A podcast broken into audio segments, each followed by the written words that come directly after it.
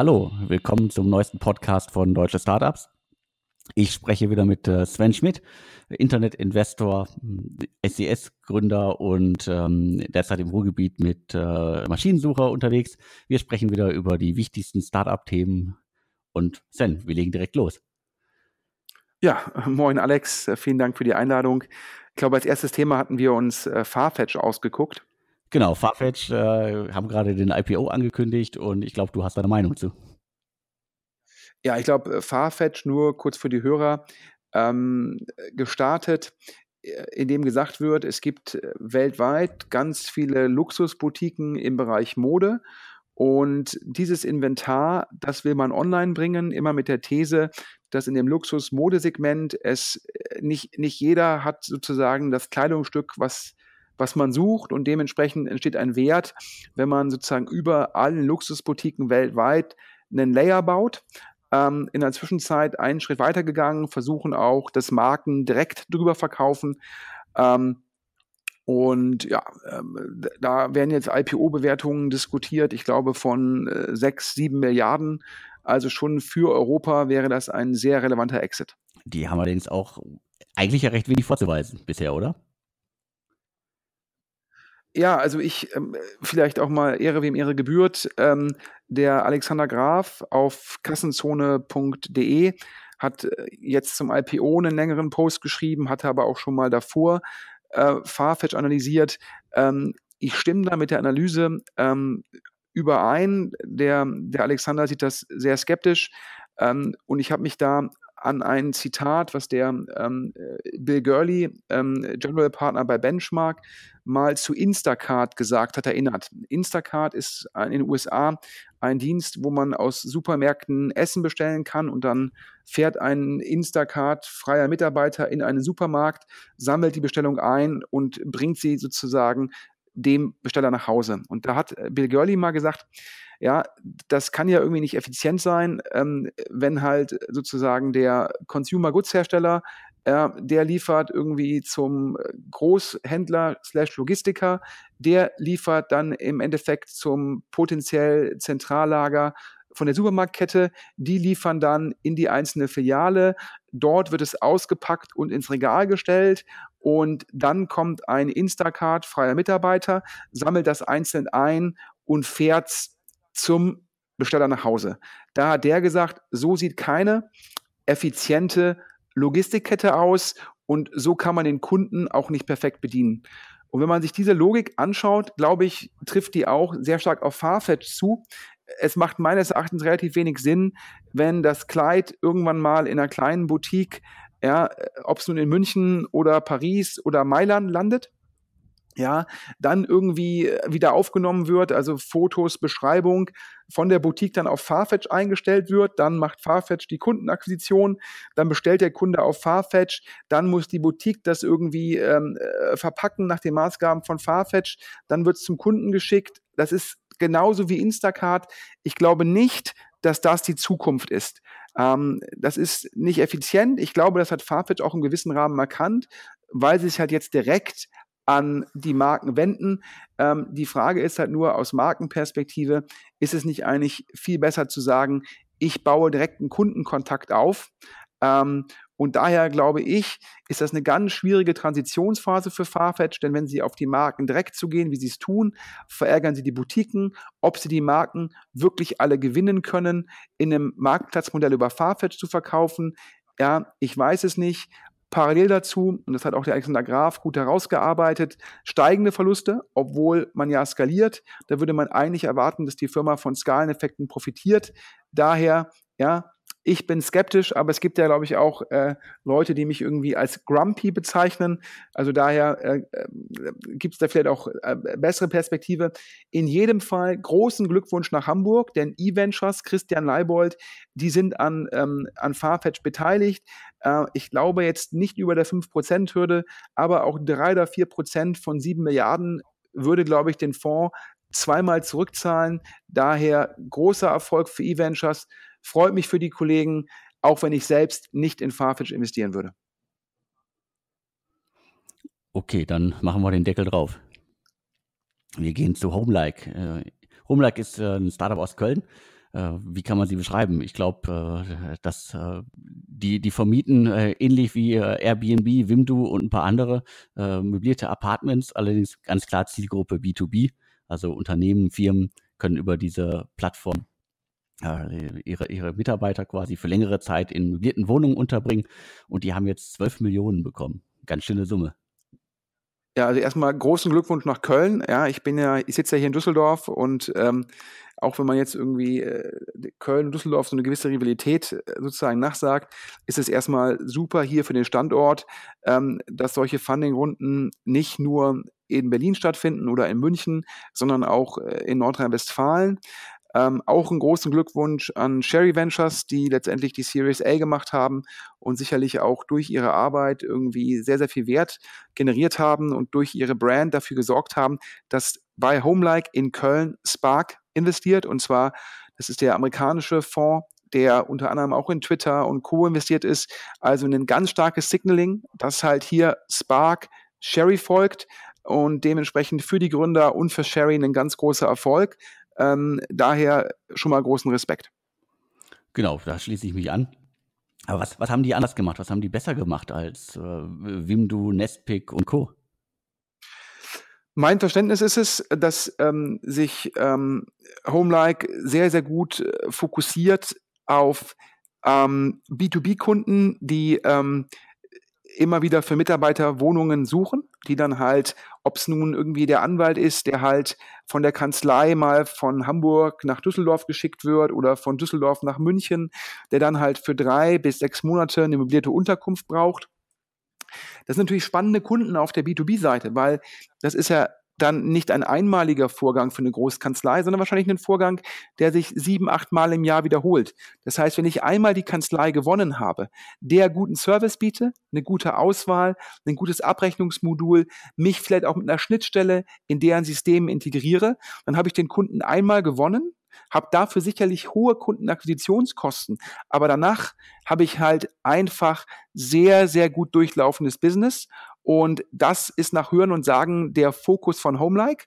Und da müssen sie den Markt sehr, sehr gut verstanden haben und scheinen halt dort Kohortenzahlen vorzeigen zu können, wo dann diese B2B-Kunden immer wieder buchen.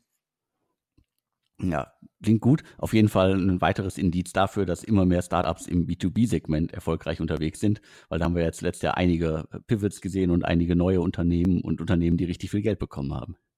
Ja, ich glaube, dass natürlich irgendwie in der reinen GAFA-Welt wird es immer schwieriger, ähm, rein consumer-fokussierte Startups aufzubauen, weil die Kundenakquisitionskosten halt sehr stark gestiegen sind. Und wenn ich dann im Endeffekt im Konsumentensegment nicht genügend Berührungspunkte mit dem Kunden habe und den Kunden immer wieder akquirieren muss, ist das für mein Geschäftsmodell halt eine große Herausforderung. Und im B2B-Bereich, wo dann ja auch teilweise, sage ich mal, äh, sehr guter Service erforderlich ist, kann ich mich dann auch differenzieren. Ich sage mal, eins zu eins gegen Airbnb anzutreten, ja, das ist schon fast unmöglich. Ja, es gibt ja auch dieses Project A Investment, äh, wo, glaube ich, so eine Art Airbnb für, ähm, äh, für ähm, ja, ähm, ja, für Leute, die halt mit einem gleichgeschlechtlichen Partner unterwegs sind, ähm, und das ist sicherlich sehr löblich. Auf der anderen Seite glaube ich halt, das ist, das ist zum Beispiel nur ein Feature und es ist extrem schwierig, ähm, dort die Kundenakquisitionskosten zu refinanzieren, insbesondere wenn jetzt irgendwie auch ein äh, Airbnb sagen könnte, wir erlauben Vermietern im Endeffekt zu sagen, ja, wir sind irgendwie, äh, wir mögen, wir mögen irgendwie den, den oder den.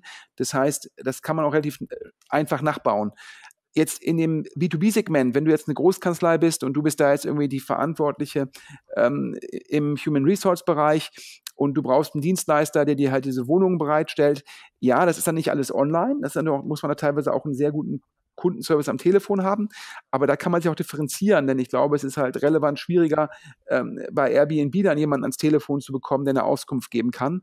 Und das erlaubt dann halt im Endeffekt jetzt noch die Etablierung von Modellen, ja, an GAFA und an der Konkurrenz vorbei.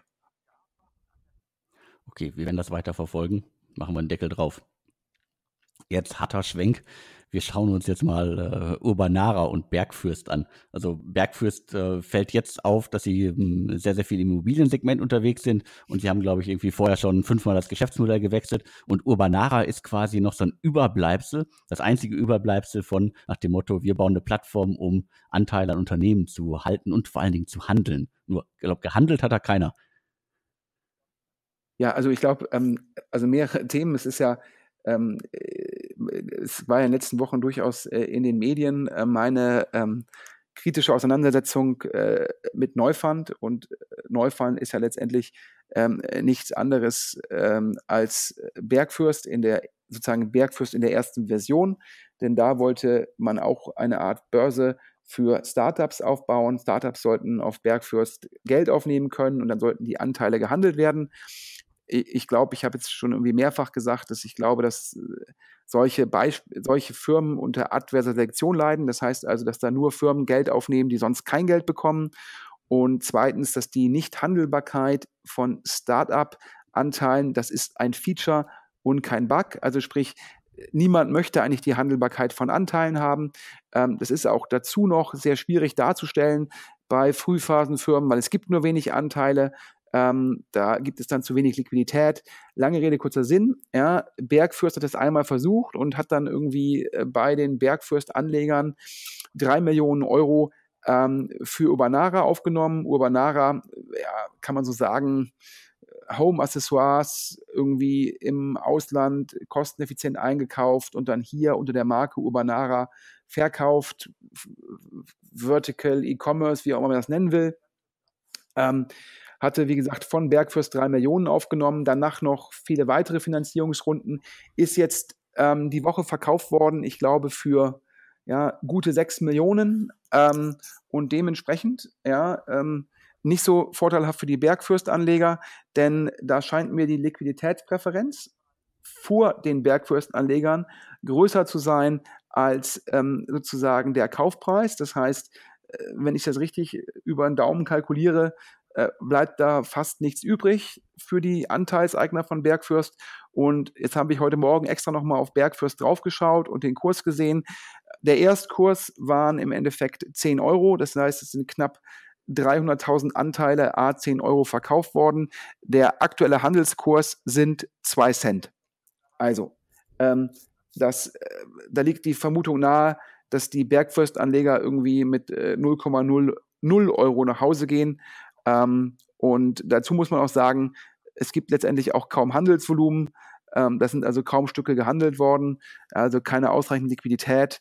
Also leider Gottes, ja, zum einen adverse Selektion, zum anderen auch, auch nochmal das sehr schwer, Anteile an einer Firma zu handeln, wo es davor Finanzierungsrunden mit Liquiditätspräferenz gibt, wo der durchschnittliche Anleger sich gar nicht ausrechnen kann, was eigentlich sein Anteil wert ist, weil er die Wirkungen der Liquiditätspräferenz nicht versteht. Ähm, aber wie du auch gesagt hast, Bergfürst hat das dann wahrscheinlich selbst erkannt, ist aus dem Segment raus, macht jetzt primär wie zum Beispiel Exporo Immobilienfinanzierungen, also ein ganz anderes Segment. Ähm, ich glaube, Bergfürst, die Seite können sie jetzt bald abschalten und dann freuen sich wahrscheinlich, dass das Thema zu Ende ist. Ähm, aber es zeigt dir nochmal, wie, unter welchen Problemen Crowd Investing leidet. Ich hatte Urbanara als Investor sehr, sehr oft gesehen, bevor es auf Berg fürs Geld aufgenommen hat. Mir war sofort klar, dass wahrscheinlich 50 Investoren gesagt haben, sie machen die Finanzierungsrunde nicht und dann landet die Firma auf Bergfürst. Also mega adverse Selektion und das Resultat, das sehen wir jetzt, die drei Millionen sind wahrscheinlich komplett weg. Genau, die drei Millionen sind weg. Das, das Konzept der, der Handelbarkeit ist äh, weg und naja, irgendwie 6,2 Millionen als Verkaufspreis ist ja jetzt auch nicht die Welt, nachdem äh, doch deutlich mehr Geld vorher reingeflossen ist. Ja, ich glaube, letztendlich wird das eine Art Notverkauf gewesen sein. Ja, die Firma wird immer noch nicht profitabel sein. Die Firma braucht weiteres Geld. Ähm, und ähm, ja, und ich glaube ja auch der, ähm, die Gründer sind raus. Ähm, und dann hat man sich halt entschlossen, bevor man sozusagen ähm, schlechten Geld äh, noch weiteres Gutes hinterherwirft, dass man jetzt den Deckel drauf tut. Und äh, aber man muss auch fairerweise sagen, äh, hier, meine Freundin hat immer gerne bei Ubanara gekauft. wir fanden die Produkte immer gut, ähm, aber es hat nicht gereicht in der Summe. Leider, okay, machen wir den Deckel drauf und bleiben aber beim Thema. Es, es gab noch sozusagen eine weitere Crowd-Investing-Meldung diese Woche. Äh, Kringle, Fintech aus ähm, Berlin, ist äh, insolvent. Also sie halten jetzt natürlich noch die Fahnen hoch, dass alles weiterläuft und so weiter und sie hoffen, dass es äh, ein gutes Ende. Aber das hoffen natürlich alle immer. Da sind 1,2 Millionen über Companista, äh, Companisto in den vergangenen äh, Jahren reingeflossen, in zwei Runden. Die letzte ist noch gar nicht so lange her, glaube ich, Ende des vergangenen Jahres oder Anfang dieses Jahres, glaube ich, erst abgeschlossen worden. Und die hatten doch im Grunde nie eine Chance gegen äh, die übermächtigen, äh, also PayPal-Konkurrenten kann man sie nennen, aber naja, mit PayPal mit 1,2 Millionen aufnehmen. Hm. Also ich glaube, generell zu sagen, ich baue einen Fintech, wo ich halt Endkunden akquirieren muss, die dann untereinander meine Lösung zum Geldtransfer nutzen. Das ist, wir hatten ja gerade darüber gesprochen, dann muss ich unglaublich viele Kunden gewinnen. Dann habe ich auf den Kunden erstmal überhaupt gar keine, ähm, gar keinen Umsatz. Die verschicken dann vielleicht irgendwie drei Euro hier, zehn Euro da, elf Euro da. Aber darauf kann ich erstmal gar keine Fees nehmen. Das heißt, also ich muss die Plattform bauen, ich muss die Kunden gewinnen, ich muss dann Viralität aufbauen und das alles ohne eine Gegenfinanzierung. Ähm, das ist einfach ein ganz dickes Brett. Ähm, da muss man sich auch aber fragen, ähm, äh, wer macht das, wieso? Du hast ja in, in China zwischen äh, Tencent und anderen oder auch in den USA hat äh, PayPal Venmo gekauft. Das machen natürlich auch viele Leute aus strategischen Gründen, um zu sagen, ich will sozusagen die, äh, die, die, die, die Zahlungsbeziehung zum Kunden bei mir haben. PayPal im Endeffekt als Absicherung, um sozusagen das Kerngeschäft sozusagen gegen einen strategischen Wettbewerber zu verteidigen. Tencent, um zu sagen, ich möchte auch auf meiner Plattform alle Transaktionen beherrschen. Ja, und solche Leute sind dann halt bereit, viel Geld zu investieren, ja, weil sie damit strategische Ziele verfolgen. Und dann zu sagen, ich mache das nur in Deutschland, ohne dass ich andere Cashflows habe, ohne dass ich einen Hedge habe, ja, ohne dass ich erstmal ein Finanzierungsmodell habe, das ist ein ganz, ganz dickes Brett. Und das mag vielleicht funktionieren, wenn ich irgendwie so eine Kette habe, keine Ahnung, zuerst investiert, so ein Point 9 in Deutschland sicherlich der Frühphaseninvestor mit der stärksten Marke, insbesondere bei Marktplätzen. Letztendlich ist es dann ein Marktplatz, also ein Fintech-Marktplatz, wenn du so willst. Und dann holt Point 9 meinetwegen ja, wie jetzt ähm, bei Contentful Benchmark rein oder, äh, oder Excel und auf einmal hast du starke Marken, die auch ein ganz dickes Konto haben, die das dann folgefinanzieren können, die, die, helfen können, strategische Partner zu finden. Also auf einmal hast du sozusagen so eine positive Signaling-Wirkung. Wenn du allerdings sagst, ich gehe auf die Crowd und wieder Adverse-Selektion pur, ein professioneller Investor wollte mir kein Geld geben, ja, dann hole ich mir das Geld von der Crowd und dann ist die Frage, woher kommt denn das nächste Geld? Bei Kringel ist ja, glaube ich, die Finanzierungsrunde geplatzt und ich bin nicht überrascht, weil mit jedem VC, mit dem ich spreche, keiner möchte in eine Firma investieren, die vorher Crowd-Investing gemacht hat. Zum einen haben die alle Angst vor dem negativen Signaling und zum anderen sagen die sich, ja, diese Firma muss dann ja irgendwie einmal im Quartal Informationen veröffentlichen. Das ist nicht gut. Es gibt auch mal schlechte Quartale, gerade wenn eine Firma noch sehr klein ist. Das möchte ich nicht und so weiter.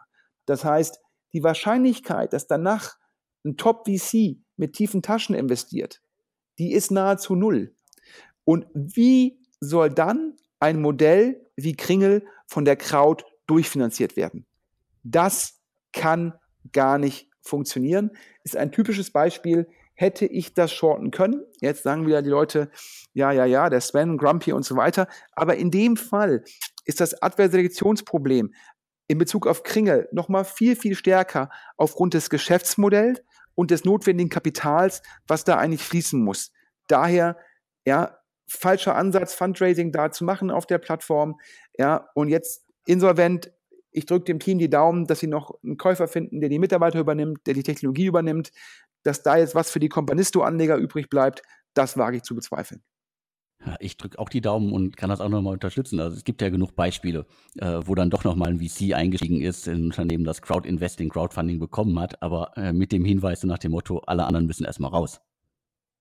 Ja, ja, okay. Es mag dann äh, Beispiele geben, wo dann jemand sagt, hier, aber bitte räum vorher dein Cap-Table auf.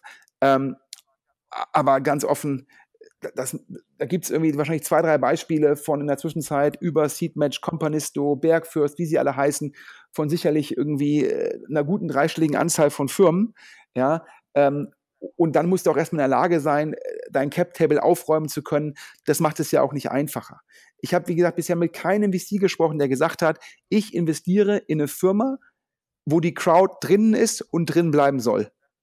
Ja, ähm, ist auch noch was ganz was anderes, als zu sagen, ich investiere in eine Firma, die bei Kickstarter Geld eingesammelt hat. Eine Firma, die bei Kickstarter Geld einsammelt, sage ich, geil, ihr, ihr habt euch schon mal das Produkt vorfinanzieren lassen, aber ihr habt dafür kein Equity abgegeben, sondern einfach nur euer Produkt, was ihr in einem Jahr liefert, jetzt sozusagen euch schon bezahlen lassen. Das ist ja nichts weiter als cleveres Produktmarketing und die Vorfinanzierung von Forschung und Entwicklung. Ja, das ist spitze und eher gutes Signaling, weil ich halt weiß, die Crowd hat bewiesen, da ist Nachfrage für mein Produkt.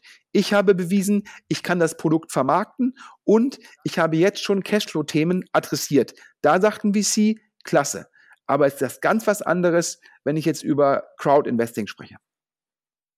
Okay, kann ich nachvollziehen. Also Kickstarter ist für mich dann eher das Problem, dass äh, viele da viel zu früh anfangen und es natürlich immer schwieriger wird, da mit einem ja, ja, klar, das ist natürlich immer die Frage. Bei Kickstarter ist die größte Fragestellung, werde ich da als Kunde gerade im Endeffekt an der Nase rumgeführt, weil da gerade ein Team mit irgendwie einem Businessplan drei Millionen aufnimmt und gar nicht weiß, was das Produkt in der Entwicklung kostet, die gar nicht wissen, was das Produkt in der Produktion kostet.